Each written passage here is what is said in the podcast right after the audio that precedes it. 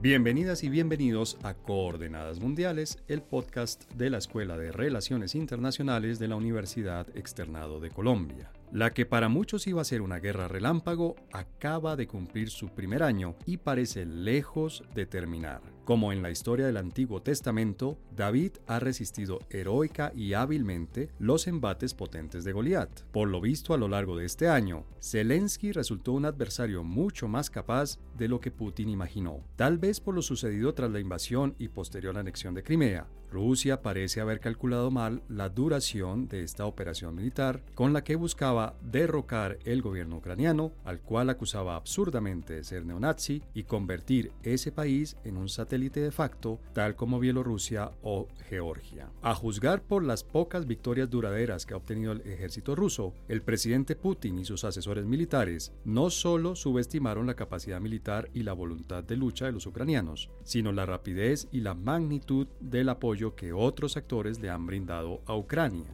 En este conflicto, que en principio es binacional, se han venido involucrando otros actores intra y extra regionales, varios países de la Unión Europea, la OTAN, Estados Unidos y China. Las herramientas con las que estos actores han participado en el conflicto van desde imponer sanciones económicas a Rusia, lo cual ha tenido un efecto discutible, hasta proveer financiamiento, armamento y municiones a Ucrania. Además del trágico costo humano de esta guerra, las economías de varios de los países involucrados han sentido intensamente esta guerra y su prolongación. Rusia ha asumido las sanciones económicas. Ucrania ha sufrido la destrucción de infraestructura y la interrupción de la actividad económica causada por los rusos. Varios países europeos vieron interrumpido el suministro de gas que venía de Rusia y tuvieron que reemplazarlo por otras fuentes más costosas. Estados Unidos ha enviado millardos de dólares a Ucrania. Para analizar la prolongación de esta guerra, el involucramiento en ella de otros actores internacionales y las opciones de resolución que hay en la actualidad, nos acompañan Aneta Ikonomova, Rafael Piñeros y Manuel Rairán de la Universidad Externado de Colombia.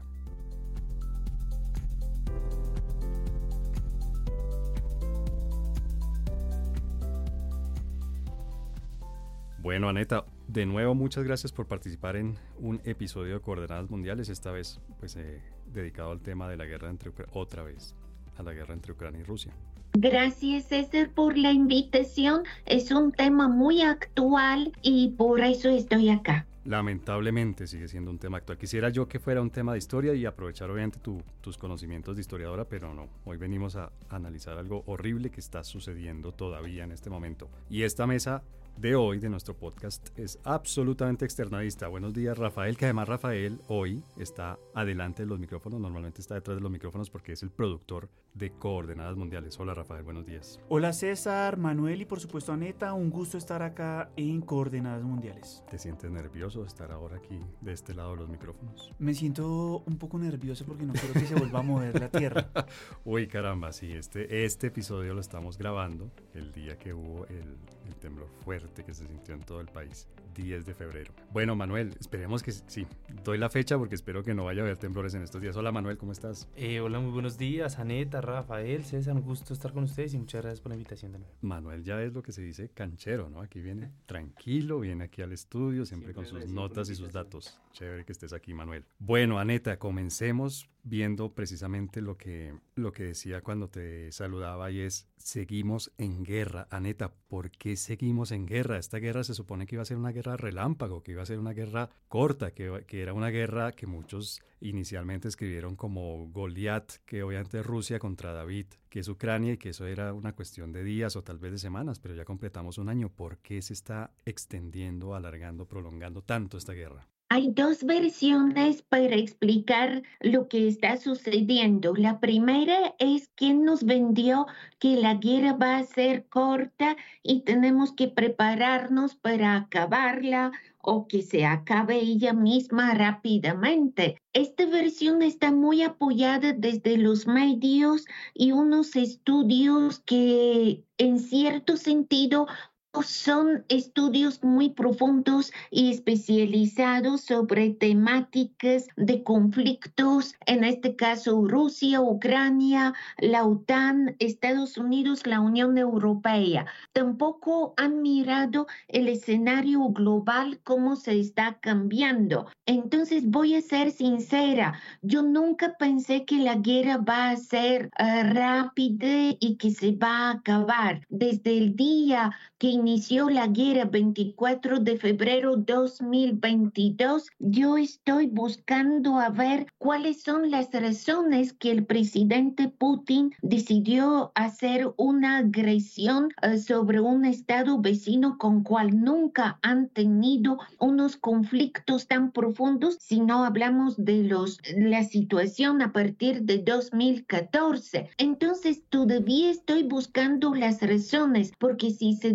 descubren las razones, vamos a saber cuándo se acaba la guerra. Pero a ver, uno en ciencias sociales, evidentemente, y sobre todo en ciencias sociales macro, quiero decir, en sociología, en eh, eh, eh, ciencia política, en relaciones internacionales, en economía, no es ético hacer experimentos. Y el laboratorio que uno tiene, entre comillas, es la historia. Entonces, Manuel, con los antecedentes históricos que tenemos, el más reciente precisamente ese que mencionó Vaneta, de la invasión y la anexión de Crimea, uno podría pensar, podría haber pensado que esta guerra también iba a ser muy corta como la fue, como lo fue esa guerra de Crimea, o no, es decir, no era, a ver, obviamente es muy fácil mirar en retrospectiva y decir, sí, yo lo pensé tal, pero no era de esperarse que la guerra realmente fuera corta. Bueno, yo, yo creo que hay que hacer otro elemento, me parece importante, y es que los internacionalistas no tenemos tampoco una bola cristal, ¿no? Para decir si, si se va muy largo, muy corto, ¿no? Eh, entonces, pero creo yo que sí podemos decir que, o lo que puedo yo entender, es que este conflicto militar armado entre Rusia y Ucrania sí está en el marco de una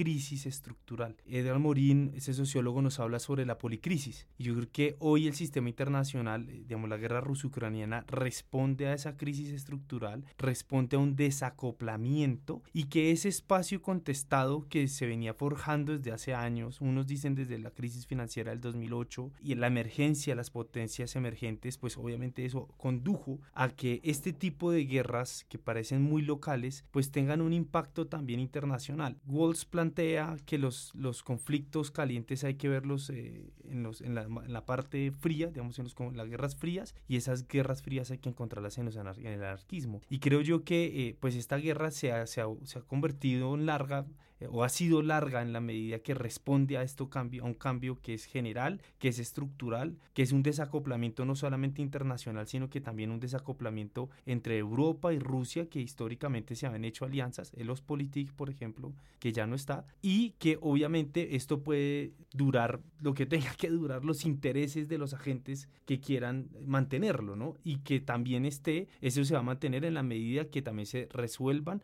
los antagonismos en el seno del sistema internacional nacional. Tú, Rafa, concuerdas con, eh, con Manuel en el sentido de que esto no era David contra Goliat, sino que era Goliat contra los otros Goliaths, es decir, era Rusia, por un lado, obviamente, un país que sabemos que es grande, que militarmente sigue siendo una gran potencia, contra, no contra Ucrania, sino contra los, los otros países europeos o los países europeos y contra Estados Unidos y contra una serie de, aliados que resultaron eh, involucrados, al menos no sé si indirectamente, porque finalmente están eh, dando armas y equipo y están dando dinero. Pero digamos, ¿es una guerra de Goliat contra Goliat o, todavía es válido pensar que es una guerra de Goliat contra David? Bueno, es bien interesante lo que tú mencionas, César, porque en efecto, una, una primera aproximación sería Pensamos hasta el último momento, hasta cuando se empezaron a dar esos bombardeos del 24 de febrero, como lo señaló Aneta del 2022, que no iba a haber una confrontación, porque pensábamos, en términos generales, que Vladimir Putin no iba a tomar ese riesgo. Sin embargo, lo tomó. Y vemos ahora que no tenemos claro cuánto puede durar. Lo que me preocupa es que la historia de Europa y la historia de la humanidad nos muestra cómo se pueden empezar a hacer eventualmente paralelismos en la medida en que se siga incrementando la confrontación o alargando en el tiempo. Cuando inició la Primera Guerra Mundial, recordemos que los países no pensaban que se fueran a durar más de un invierno, pensaron que iban a regresar rápidamente a una situación anterior a la muerte del archiduque Francisco Fernández Y eso no sucedió. Y por el contrario se vieron inmersos en una guerra de guerrillas, perdón, en una guerra de trincheras supremamente larga y tortuosa que ya todos conocemos. También preocupa eso que mencionó ahorita Manuel y es el congelamiento del el conflicto.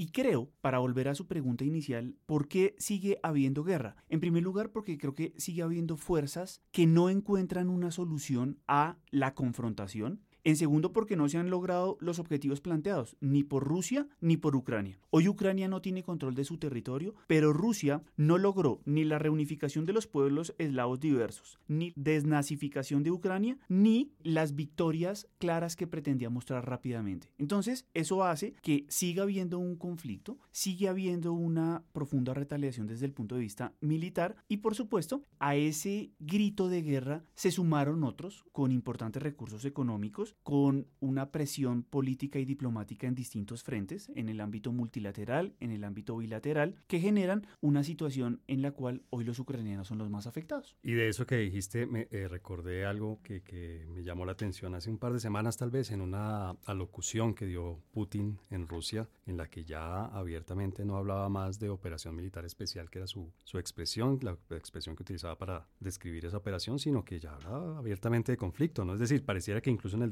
en el discurso del propio Putin, en la manera de, describir lo que está sucediendo del propio Putin, él ya da por sentado que esto es una guerra y que posiblemente se alarga. Aneta, Rafael nos recordaba la Primera Guerra Mundial, obviamente uno automáticamente conecta la primera con la segunda. Tú que eres historiadora, a ver si me das una ayudita con esto. Yo realmente que tengo muy mala memoria y no, obviamente no soy historiador, recuerdo que la mayoría de los conflictos grandes que ha habido, sobre todo los de larga duración que se dan en Europa, son multilaterales. Normalmente las guerras bilaterales son más cortas que las multilaterales o estoy equivocado, porque tal vez la guerra de los 100 años, que fue un conflicto también bilateral, pues como su nombre lo indica, fue bastante larga, pero digamos, eh, el, el hecho de que se hayan involucrado más actores tal vez es lo que está haciendo que esta guerra se alargue. Sí, por supuesto. En realidad estamos hablando de un continente más pequeño que los otros continentes y con una red de relaciones que es más compleja de lo que parece. En el siglo XIX pusieron el nombre concierto europeo para hablar de un equilibrio, pero este equilibrio en realidad explotó en una primera guerra mundial porque no era equilibrio. Y si hablamos de conflictos que son locales, la guerra de Yugoslavia en uh, los años 90, cuando surgió en 1992, sí era una guerra local pero en 1999 la entrada de la OTAN en Kosovo sí provocó que el conflicto sea un conflicto con una intervención desde, en este caso, la OTAN, Naciones Unidas con sus cascos, y justamente esto es el argumento del presidente Putin, que si hay estas intervenciones y se han hecho y nadie ha protestado, entonces él tiene derecho de entrar en Ucrania y aquí algo especial para decir, aunque vemos que es un conflicto militar que se puede llamar abiertamente en las ciencias políticas y relaciones internacionales una guerra, el presidente Putin no solo que no acepta el, el concepto de guerra, está prohibido de hablarse de guerra, hay una persecución en Ucrania, hasta la cárcel te pueden enviar si hables de guerra ¿Por cuál razón? Manejando el concepto de una operación militar especial, en este sentido no se entra en todas estas acusaciones que puede hacer Naciones Unidas y exigir a Rusia eh, respetar Ucrania como un enemigo en la guerra adversario. Así que hay una complejidad grande, pero conflicto local europeo sabemos que tiene persecuciones en todo el mundo y en este caso sí Europa es un continente que produce conflictos peligrosos para la estabilidad del sistema internacional. Pero ¿por qué, Manuel? Es decir, Aneta nos, desde, desde la perspectiva histórica y, explicándonos lo que está sucediendo, nos deja claro, este es un conflicto europeo, entre dos países europeos y en los que se han venido involucrando otros países europeos. Pero ¿en qué momento y por qué se convirtió esto en un conflicto extraeuropeo? Es decir, ¿en qué, ¿por qué Estados Unidos está allí involucrado porque está apoyando con dinero, con información. De hecho, que digamos que uno de los grandes de los grandes eh, de las grandes victorias de los grandes éxitos de la inteligencia militar estadounidense ha sido haber dicho mire Rusia está está mm, movilizando tropas y está movilizando equipos militares a la, a la frontera con Ucrania va a atacar Ucrania va a invadir Ucrania porque se están metiendo digamos actores extraeuropeos en este conflicto Estados Unidos China porque estamos viendo que este conflicto ya no es tan europeo tan local como dice Aneta bueno yo yo creo que hay varios puntos. El primero de ellos se debe a quien no hay que olvidar que esto surge en la medida de que en el año 2008 el expresidente George Bush lanza la invitación formal a Georgia y a Ucrania para ser miembros permanentes, miembros de la OTAN, y eso claramente pues a Rusia no le gusta. Luego hay un cambio estructural, del, pues digamos, un cambio en términos de la estructura de seguridad de unos acuerdos históricos entre Rusia y Occidente en la no ampliación de la OTAN y que obviamente pues eso para Rusia el que se esté acercando eh, o se esté expandiendo la OTAN, ese brazo político militar de Estados Unidos cada vez más a las fronteras de su país, pues eso genera ansiedad, genera pues ciertos, sí, ansiedad en su seguridad. Es como si a, Estados Unidos eh, pasara lo mismo eh, con México, Cuba, lo vimos con la crisis de los misiles en el 62, que obviamente eso genera pues ansiedad en la seguridad de los países, de las grandes potencias y pues claramente van a actuar. Ese es un primer elemento. El segundo, creo yo que, y bueno, el ingresar a la OTAN pues hace parte pues de una organización que va más allá de Europa. Pero el segundo, todavía no lo era. no, no lo era, pero, pero pues digamos que es parte... ¿Por qué Estados Unidos está metido ahí? Y también ah, ahora Y ahí va mi segundo, va, mi segundo punto. El, el segundo punto es que los países de Europa del Este le han confiado la seguridad a Estados Unidos. Es decir, Estados Unidos se ha convertido en el garante de esta, la seguridad de estos países que se sienten también amenazados de la ampliación por, históricamente de la Unión Soviética o de Rusia sobre estos países. Entonces Estados Unidos también ha jugado ese papel en, en relación de cómo yo puedo ser el garante de seguridad. Y por eso esta, este conflicto también se ha alargado en la medida de que, eh, como le decía el profesor Rafael, se ha convertido en una guerra existencial para todos, para Rusia, pero también para Ucrania, porque estamos hablando de territorio, pero además también para Estados Unidos, en la medida de que si a Estados Unidos le va mal, pues también pierde un ejercicio de credibilidad. Y el tercer y último punto, y con esto termino, es que, que va muy relacionado con los dos puntos anteriores, es que Estados Unidos, pues Biden también ha utilizado esta guerra con el propósito de demostrar que Estados Unidos no está tan, tan en declive como muchos se han mencionado. Uno, dos, que también es una manera de debilitar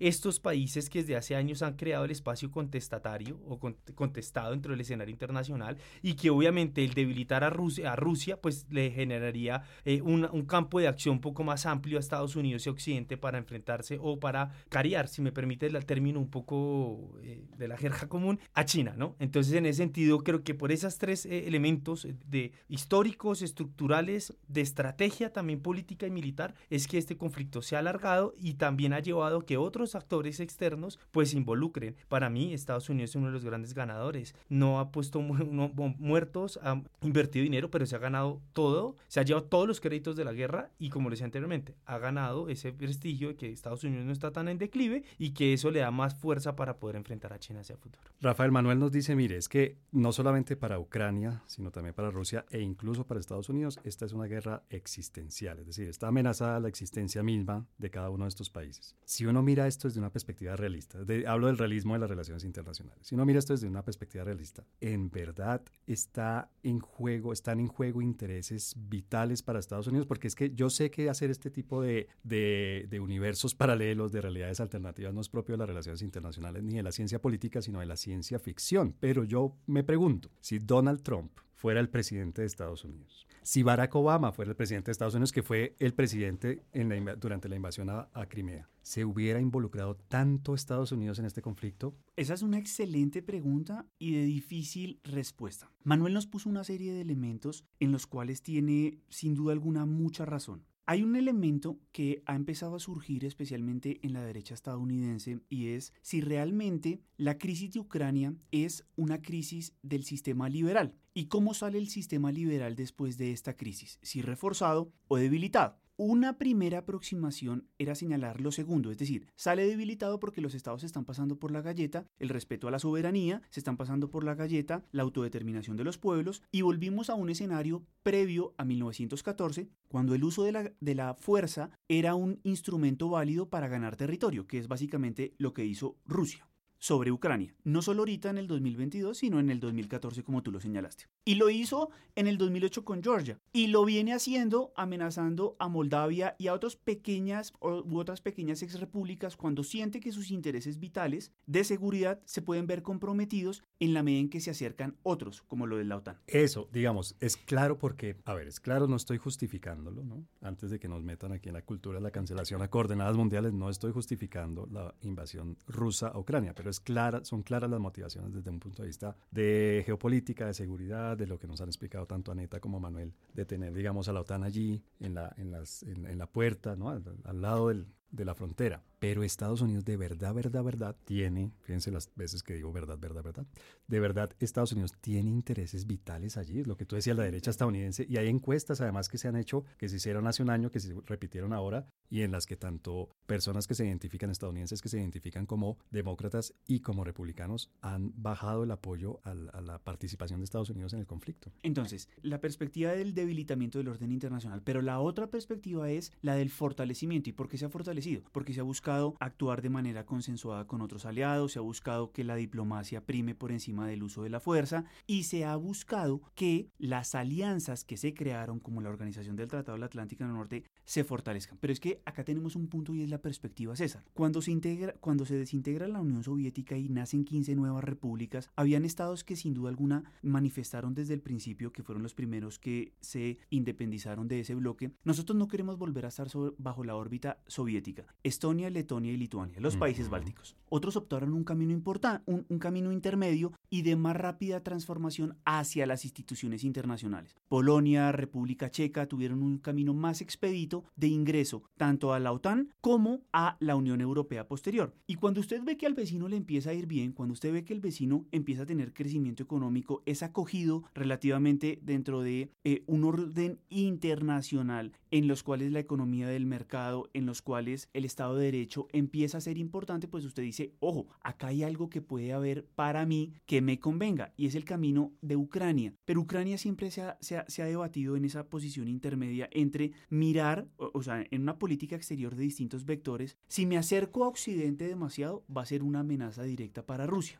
Si me acerco para Rusia, obviamente no voy a tener los privilegios, las ventajas, préstamos o la defensa de ese gran oso que tengo al otro lado que es Occidente. Y usted tiene razón con lo que menciona. Si bien Joe Biden ha mostrado fortaleza diplomática, política, a nivel interno la cosa empieza a ser más complicada. Los republicanos empiezan a criticar eh, los montos de lo que se ha destinado, 70 mil u 80 mil millones de dólares y efectivamente entregados 25 o 30 mil millones de dólares y eso es dinero. Eso es mucho más de lo que se ha dado en otras crisis que podrían ser mucho más determinantes, porque si nosotros lo ponemos en perspectiva para volver a un elemento que usted mencionaba, ¿hay algún interés vital de Estados Unidos o de la OTAN en juego en Ucrania? La respuesta es no. La respuesta es no porque Ucrania no necesariamente suma. No suma desde el punto de vista de más, más capacidad de fuego, porque eran dos modelos de fuerzas militares muy distintos. No suma porque sencillamente genera más inestabilidad, porque se acerca, la, se acercaría la frontera de la OTAN a un enemigo o a un rival de significativo peso. Y por el contrario, está generando mucha más fricción en una zona que, como lo señaló Anotea, es muy pequeña desde el punto de vista geográfico,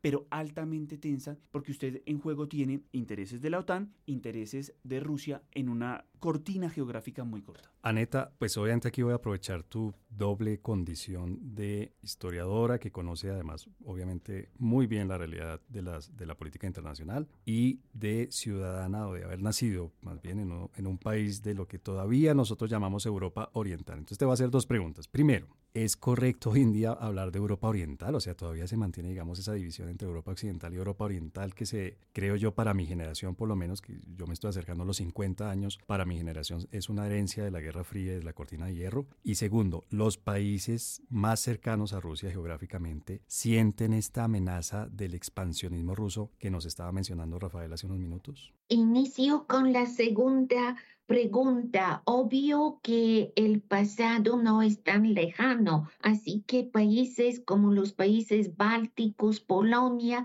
sienten amenazas de Rusia desde el momento que se cayó el muro de Berlín y son los países que son más activos en la OTAN y antirrusos y pro-ucranianos en este momento. Aneta, y otro, perdóname que te interrumpa. Perdón que te interrumpa, pero otros países como, como Hungría, como Bulgaria, que obviamente tú conoces bien porque naciste allí, ¿sienten también esta amenaza o, o no tanto? Eh, sí, la sienten. La cuestión es qué hacen los gobiernos en estos países. Hungría es un país muy criticado los últimos años, pero los voy a sorprender. Hungría puede ser un ejemplo de política de un Estado que defiende sus intereses nacionales, económicos, políticos y tiene un gran apoyo de la población porque cuando Hungría dijo no podemos cortar definitivamente el gas y el petróleo que viene de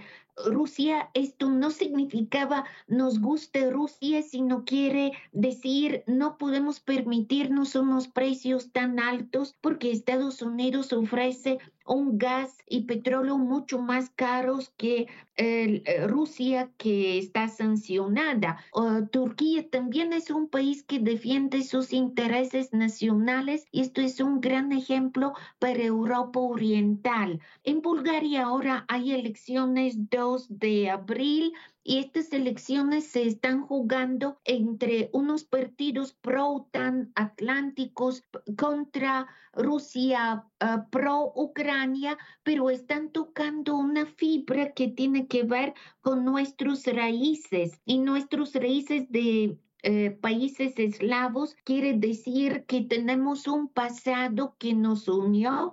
En este caso, Rusia, 1878 hizo una guerra contra el Imperio Otomano y esto eh, en realidad terminó con la independencia de Bulgaria. Obviamente que estamos agradecidos por esta guerra, pero no nos gusta el imperialismo ni ruso, zarista, ni soviético, ni el imperialismo de Putin en este momento. Pero Europa Oriental existe porque existe Europa Occidental porque existe Europa Central, porque existe eh, norte de Europa. Es un concepto geopolítico que no hay manera como eh, no utilizarlo. Hay una cosa muy clara, que la frontera oriental de Europa es una frontera muy difícil porque en realidad marca la unión de dos continentes, Euroasia. Claro, y perdón, te pido porfa que nos, que nos amplíes un poquitico sobre, algo sobre lo que mencionaste y es, en Bulgaria este conflicto es un tema de las elecciones para primer ministro y presidente. Sí, por supuesto, en toda Europa la guerra se metió en todos los niveles, desde lo económico, vamos a hablar de esto, obviamente inflación que en países bálticos es más de 25%, después cuestiones de dar todo su armamento y quedarse sin armamento, algo nunca ha sucedido. En ningún país lo acepta fácilmente hasta unas elecciones porque unos partidos no solo son proatlánticos, abiertamente están apoyados por la Embajada de Estados Unidos en Bulgaria y otros partidos están apoyados por la Embajada de Rusia. Y tenemos una guerra de embajadas y embajadores, dos mujeres. Yo algo así nunca he visto en mi vida. La diplomacia terminó tomando partido agresivamente porque están buscando manera como estar en los medios, salir en las fotos, cesar eventos y ahora se están tumbando monumentos, los monumentos de agradecer que el ejército de Unión Soviética ayudó para sacar el ejército alemán en la Segunda Guerra Mundial, se tomó decisión de desmontar el monumento que está en el centro de la ciudad. ¿Ustedes creen que alguien puede vivir esto tranquilamente. Yo no he visto una polarización de mis paisanos tan fuerte como en este momento. me parece tan peligroso, me parece con unas consecuencias tan fuertes. Aquí lo marco, pero no tengo tiempo de desarrollarlo. Claro, y creo que valdría la pena desarrollarlo, pero pues dejémoslo para otro episodio de Coordenadas Mundiales. Muchas gracias, Anet.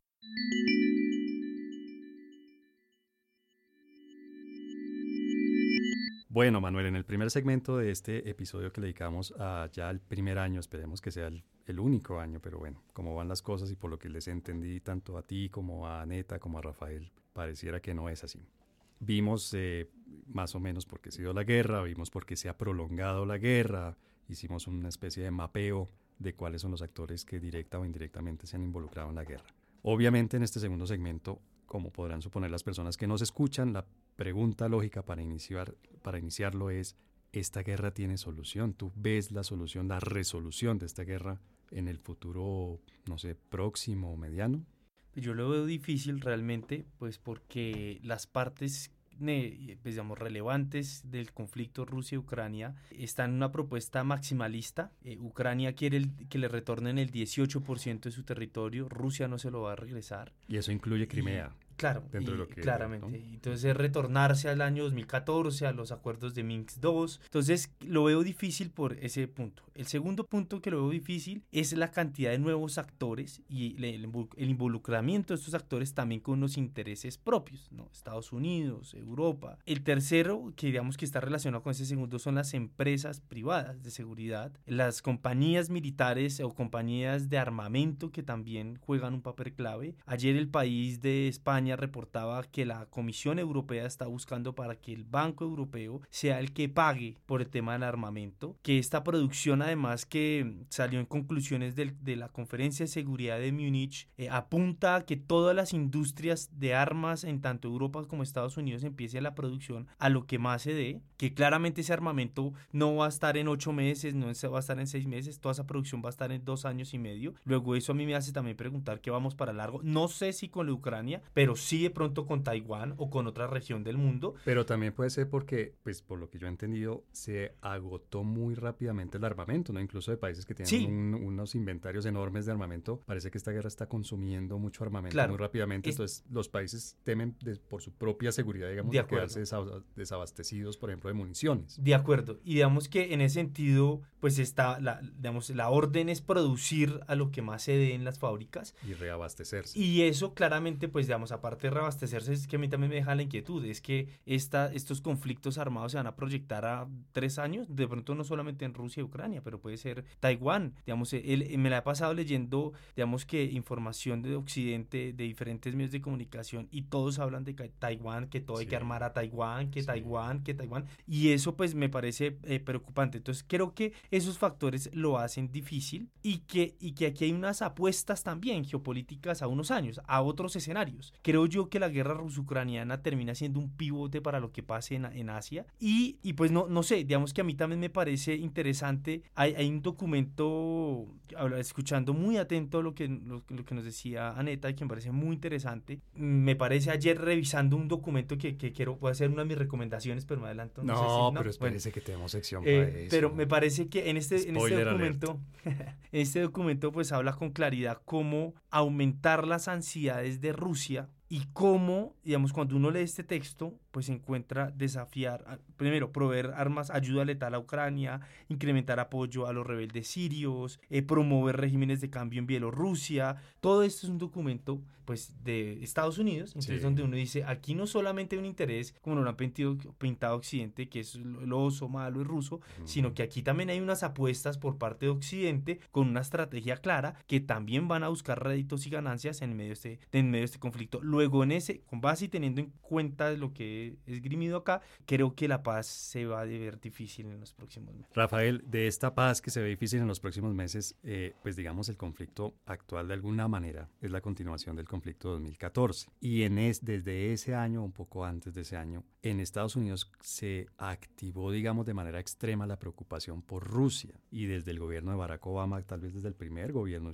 no recuerdo muy bien, o el, o el segundo al menos, se identificó a China como la gran amenaza del futuro inmediato para Estados Unidos, para la seguridad de Estados Unidos. Y eso obviamente se exacerbó con la guerra comercial con, eh, con Donald Trump. Digamos, Donald Trump le dio, le dio, digamos, esta cara de de guerra comercial y Biden, algunos esperábamos, dentro de eso me, contaba yo, me conté yo, algunos esperábamos que Biden cambiara la guerra comercial, que se volviera a distendir un poco las, las, relaciones con, con, China, pero nada, Biden continuó. Entonces, hasta hace poco, hasta hace un año, eh, China era la gran amenaza para la seguridad de Estados Unidos. Y además esa, esa idea de ser la gran amenaza cruzó el Atlántico y la OTAN también aceptó que China era la gran amenaza, ¿no? Uno no entiende muy bien estas lógicas geográficas de la Organización del Tratado Atlántico Norte porque se preocupa por China, pero bueno, obviamente estamos hablando de, de temas mundiales. Entonces la OTAN también identificó que China era la principal amenaza. Y todo esto pareciera haberse esfumado con la guerra. Sin embargo, China también ha sido un actor importante en la guerra, tanto que ahora está proponiendo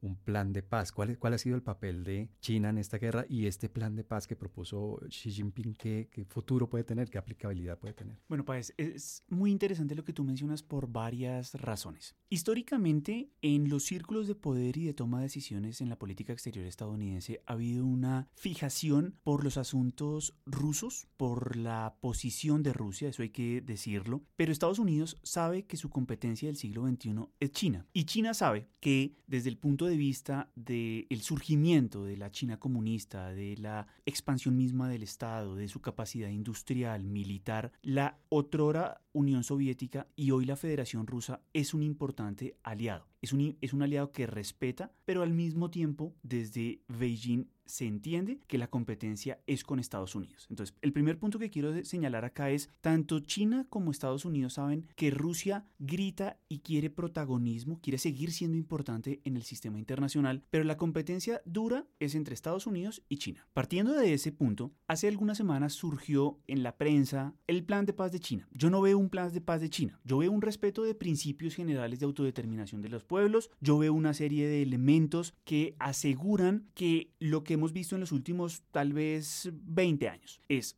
una China más asertiva en los asuntos internacionales, una China que se acerca a Rusia, eso es cierto, ah, participan en importantes organizaciones como la Organización para la Cooperación de Shanghai, participan de una manera más activa en temas económicos y comerciales, pero si nosotros miramos la forma en la que los gasoductos miran desde Rusia a Europa, hace falta mucho por desarrollar con China para que pueda suplir en algún momento lo que no está comprando Europa a Rusia. ¿Listo? Ahora bien, yo creo que los, los chinos en ese sentido son bastante pragmáticos, en el sentido de ¿por qué apoyar a Rusia? Uno, porque no puedo apoyar a Estados Unidos, porque es mi gran enemigo. O sea, con Estados Unidos no tengo absolutamente nada que ver, no me interesa y también sé que Estados Unidos viola el derecho internacional, viola los acuerdos a los que se comprometió, que no fue no ampliar la OTAN y hacer presencia directa o indirecta, como lo señaló Aneta, a través de presión política ¿no? en, los, en los estados. es, es, es incitar, es eh, los rusos son los malos, los rusos son los malos, y eso China lo tiene presente. China sabe que Estados Unidos también tiene un pie en su, en su patio trasero, en Taiwán. China sabe que Estados Unidos está en Japón, está en Corea del Sur. Entonces, los chinos en ese sentido obviamente no pueden estar del lado estadounidense ni europeo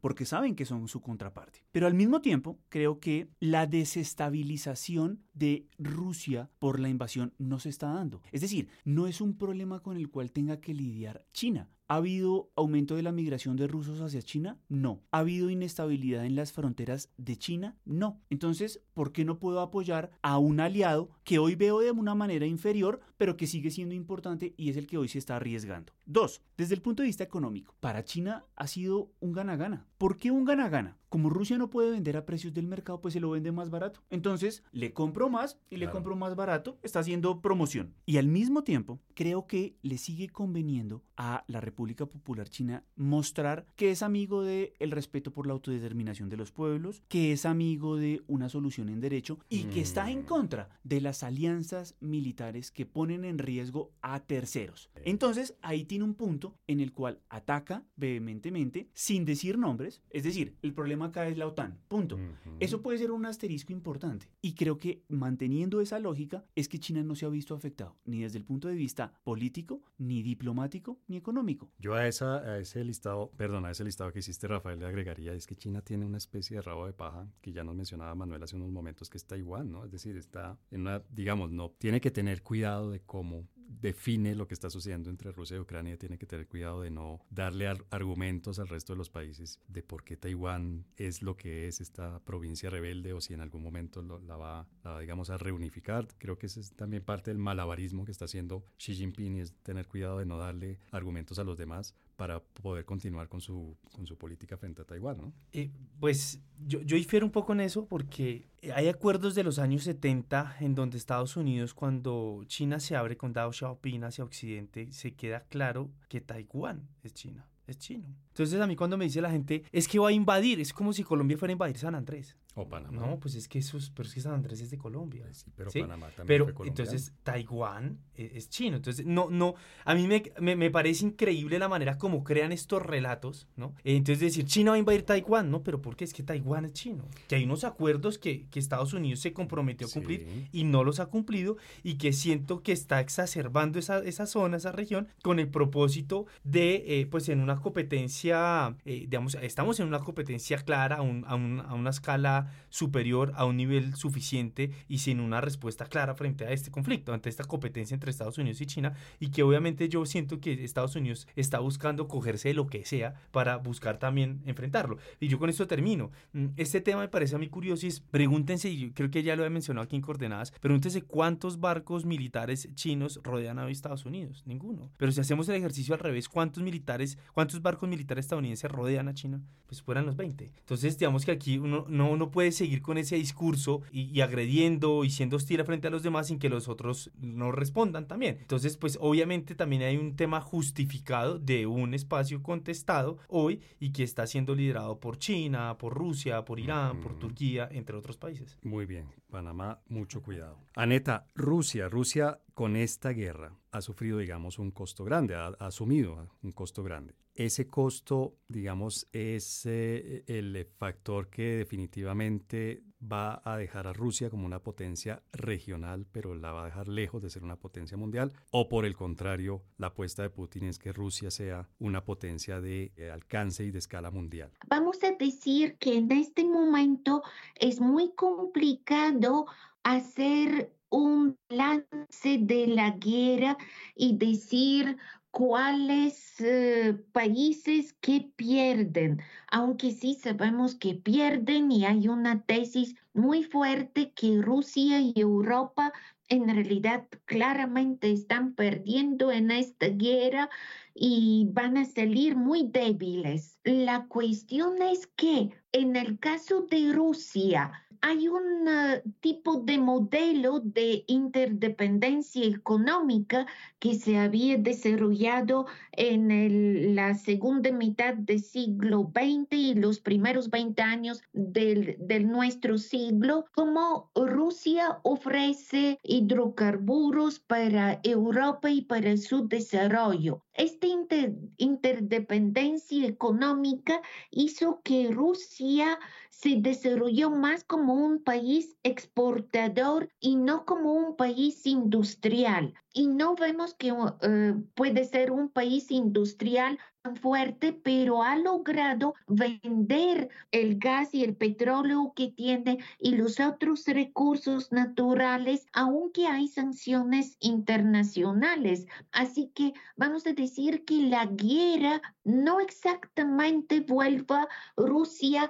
un país que ha perdido en la economía, pero ha hecho algo, ha hecho que el sistema de un sistema que todos conocemos de bilaterismo preponderante en cual voy a poner Estados Unidos y China está en este momento en una crisis. Y como lo mencionaron mis compañeros y Rafael los mencionaron y Manuel, perdonan, una crisis en cual vemos que Estados Unidos está interesado en sus relaciones con China, pero lo que está pasando que de el éxito de esta guerra en Europa que se da en el lugar de Ucrania, depende cómo se va a desarrollar el sistema internacional y cómo se van a dar Estados Unidos y China. Tengo un compañero que es un profesor en Alemania de ciencia política que considera que Estados Unidos ya no está interesado en la guerra de Ucrania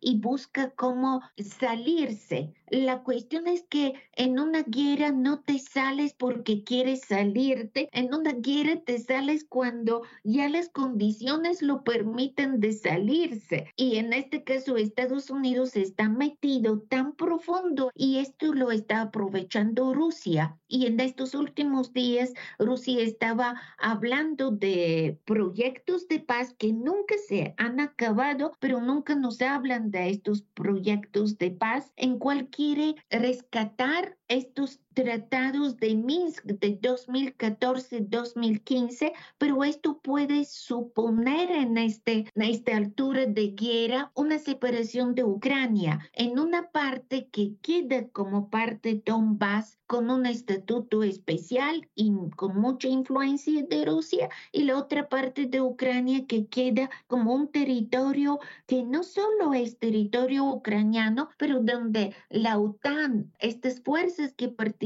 en la guerra, pueden seguir haciendo unos voy a decir experimentos, pero en un sentido que no puedo todo confirmar, pero siempre se habló de unos experimentos de armas, de hacer algo que ayuda para que se desarrolle la industria militar y otras industrias eh, relacionadas. Y esto va a ser un escenario de desestabilización de Europa que le conviene a Estados Unidos para que puede brillar, pero al mismo tiempo va a provocar que el nuevo orden mundial, de cual seguramente en un momento vamos a decir algo, sea un orden mundial que no se puede predecir, que se está construyendo frente a nosotros. Bueno, Rafa, Rafael, perdón, Aneta nos está planteando un, escenario de, de, resolución de esta guerra que es la el negociado, es decir, el escenario que resultaría de una negociación y allí además nos plantea una serie de consecuencias de si esa es la solución a esta guerra. ¿Tú coincides con con ella en términos de probabilidad? ¿Será que ese es el escenario más probable o será que la solución viene por el lado militar o hay una tercera opción? Bueno, ese es un buen punto y Aneta mencionaba un, un, elemento que quisiera retomar y es cuándo debemos salirnos de la guerra. Las guerras mundiales, especialmente la segunda, demostró para Rusia que con mucho sufrimiento se puede salir victorioso. La Unión Soviética fue el país que más muertes tuvo, casi 50 millones de muertos, pero se erigió en un periodo relativamente corto que va de 1917 a 1945, cuando termina la Segunda Guerra Mundial como la gran potencia. ¿Es esta guerra una situación en la cual Rusia sale fortalecido? No lo sé. Difícil y como decía Aneta, on the making, se está haciendo. Es difícil saber cómo se va a solucionar. Pero te tiene ahora otro punto. ¿Esto es una solución militar o es una solución político-diplomática la que se busca? Si nosotros miramos las perspectivas, ha habido presión para que quienes no hacían nada desde el punto de vista militar lo hagan, especialmente presionar a Alemania. Después de la Segunda Guerra Mundial dijo no a las armas y ahora Alemania ponga tanques. Entonces no sé, lo están presionando de una manera, yo creo que indebida para que se inmiscuya en un elemento que, como lo ha señalado Manuel, la Ostpolitik dice, con los del este también hay que negociar y hay que ser amigos porque nosotros estamos en la mitad. Francia ha tenido una posición fuerte, ha tenido una posición que favorece lo militar al igual que los Estados Unidos, pero si algo tienen los franceses es su carácter diplomático y si el tratado se firma en París, mucho mejor.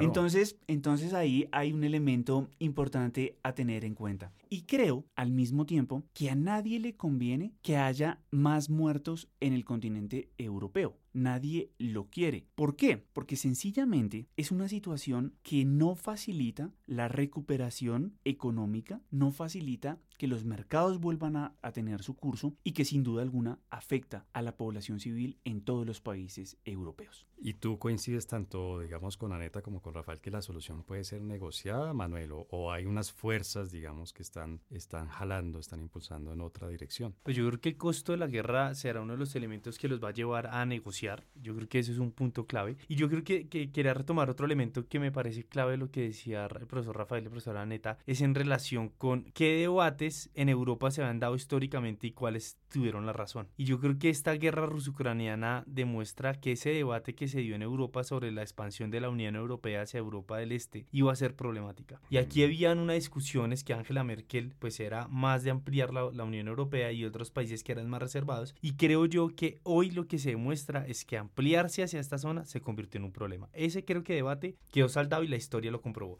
y lo segundo... Desde una perspectiva costo-beneficio, sí, correcto. fue más lo que costó que lo que se obtuvo. Exactamente. Y segundo, y no solamente en términos de plata, miren lo que están metidos hoy, está, está relacionado con que si ustedes se dan cuenta también antes de, la, de, la, de esta guerra ruso-ucraniana, también ganó los países que se oponían o que eran reticentes a las normas y las reglas de la Unión Europea, Polonia y Hungría en términos de derechos humanos, por ejemplo. Entonces, aquí terminó ganando un punto, pues, digamos, de, de una discusión de años y que obviamente eso yo coincido con, con Rafael y con la profesora Neta, hay un debilitamiento también de Europa, que también yo creo que los va a tener que llevar a una negociación. Y esto me hace llevar, digamos que esto lo dije en el, en el café diplomático que, que, estuve invitado el 2 de marzo de este mes. Y es que... Pero, perdón, esto es cuña. ¿Qué es el Café Diplomático? Ah, bueno, el Café Diplomático es un espacio que está la Escuela de Relaciones Internacionales promoviendo, en la que invita a profesores eh, para hablar de temas. El día de ayer se habló sobre la mujer en Irán y los derechos. El pasado hablé yo sobre la OTAN y la inflación y los retos. Entonces, eh, cada, los jueves tenemos estos cafés diplomáticos. Donde son unos, unos, webinars, ¿no? Sí, son webinars. Yo, que soy viejito, webinarios. Exacto. webinars, sí. Y donde pues las personas por fuera también de la, de la universidad externada pueden, pues digamos que participar, escuchar y preguntar. Son gratuitos. Entrada libre, sí. De acuerdo, y después de esto,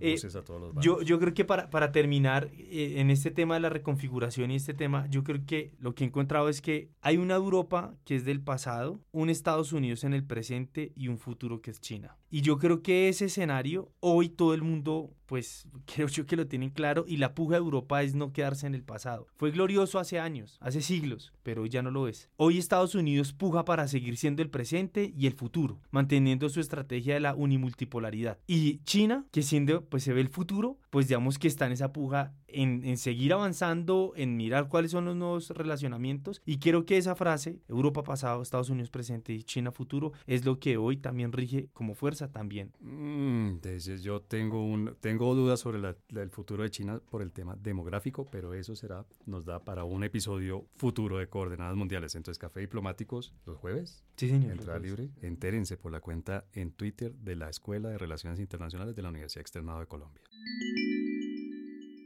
La recomendación bibliográfica de Coordenadas Mundiales. Bueno, un año de guerra, esperemos de nuevo que estemos hablando del último año de guerra, pero obviamente esto daría para seguir hablando mucho de esto, pero llegó la sección de nuestro podcast Coordenadas Mundiales en las que hacemos recomendaciones. Aneta, ¿tú qué le recomendarías leer, consultar, ver a las personas que quieran entender mejor esta guerra que se está alargando trágicamente? Estoy recomendando que no creen en todos los noticieros oficiales en este momento porque la narrativa durante una guerra siempre ha sido una arma de propaganda. Así que pongan en duda lo que está apareciendo y que buscan estos espacios que creamos nosotros los profesores, otros especialistas donde hay una expresión sin censura, pero con mucho análisis, con muchas herramientas y donde podemos proyectarnos en el tiempo. Me gustó mucho lo que estaba diciendo Manuel, pero me gustó, eh, querido Manuel, y me dolió, porque yo nunca quería que Europa se quede con esta imagen de un pasado. Y voy a solo decir esto, en Europa hay una hay un descontento fuerte con cómo la Unión Europea desde Bruselas y los altos mandatarios están manejando la política eh, durante la guerra. Y como el año que viene hay elecciones europeos, estamos en una espera que no vamos a elegir estos mandatarios y vamos a poner más democracia para elegir nuestros representantes, porque si de verdad quedarse en un pasado, esto suena como sepultar, pero es cierto, es cierto, es verdad, tenía razón Manuel, sí, gracias. Como un cadáver insepulto, bueno, ese puede ser un Estoy haciéndole aquí guiños no a Rafael, nuestro invitado, sino a Rafael, nuestro productor, a ver si podemos hacer un episodio de eso. Rafa, ¿cuál sería tu recomendación? Bueno, a mí me ha gustado mucho en, en los últimos días un tema que no trabajamos acá, pero que sin duda alguna podría ser bien interesante, es el tema de las sanciones internacionales. Y en ese sentido, hay un artículo de un investigador que se llama Daniel Dresner, D-R-E-Z-N-E-R,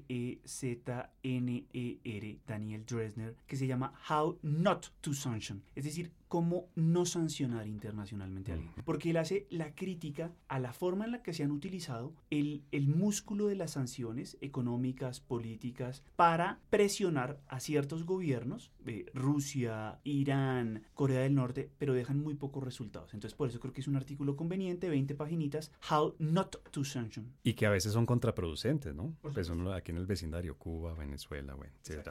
Manuel, ¿cuál sería tu recomendación? Bueno, yo tengo dos recomendaciones. La primera se llama Standing Russia, Comparing from Advantage Ground. Eh, este es de la RAND Corporation, una fundación financiada por el gobierno estadounidense. Y en especial los invito a que lean el capítulo 4, en donde dice medidas geopolitical measure, medidas geopolíticas, en donde usted se da cuenta cuando lea esto, decir, es lo que está pasando en Moldavia, es lo que está pasando en Georgia, es lo que está pasando en Ucrania. Y mi segundo... Como una especie de manual que se ha venido siguiendo. sí, línea a línea, paso a paso. Y mi segundo libro, este libro, este, este libro, esto es un libro, me lo leí en medio de la pandemia. Eh, y me gustó mucho, da muchas señales, eh, es de Robert Kaplan y se llama El retorno del mundo de Marco Polo, claves de la estrategia política americana del siglo XXI. Entonces es una, es una recolección de escritos de Samuel Huntington, de diferentes autores, y que eh, da muchos derroteros para entender la estrategia política estadounidense. Bien, muchas gracias a los tres por sus recomendaciones.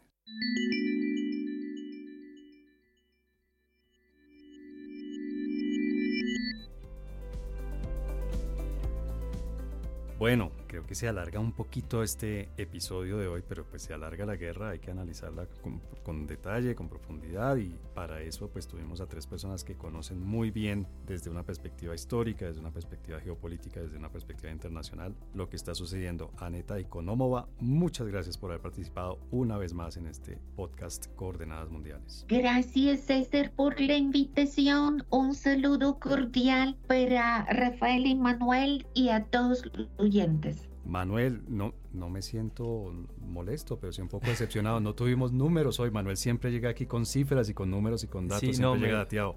Me restringí en esta.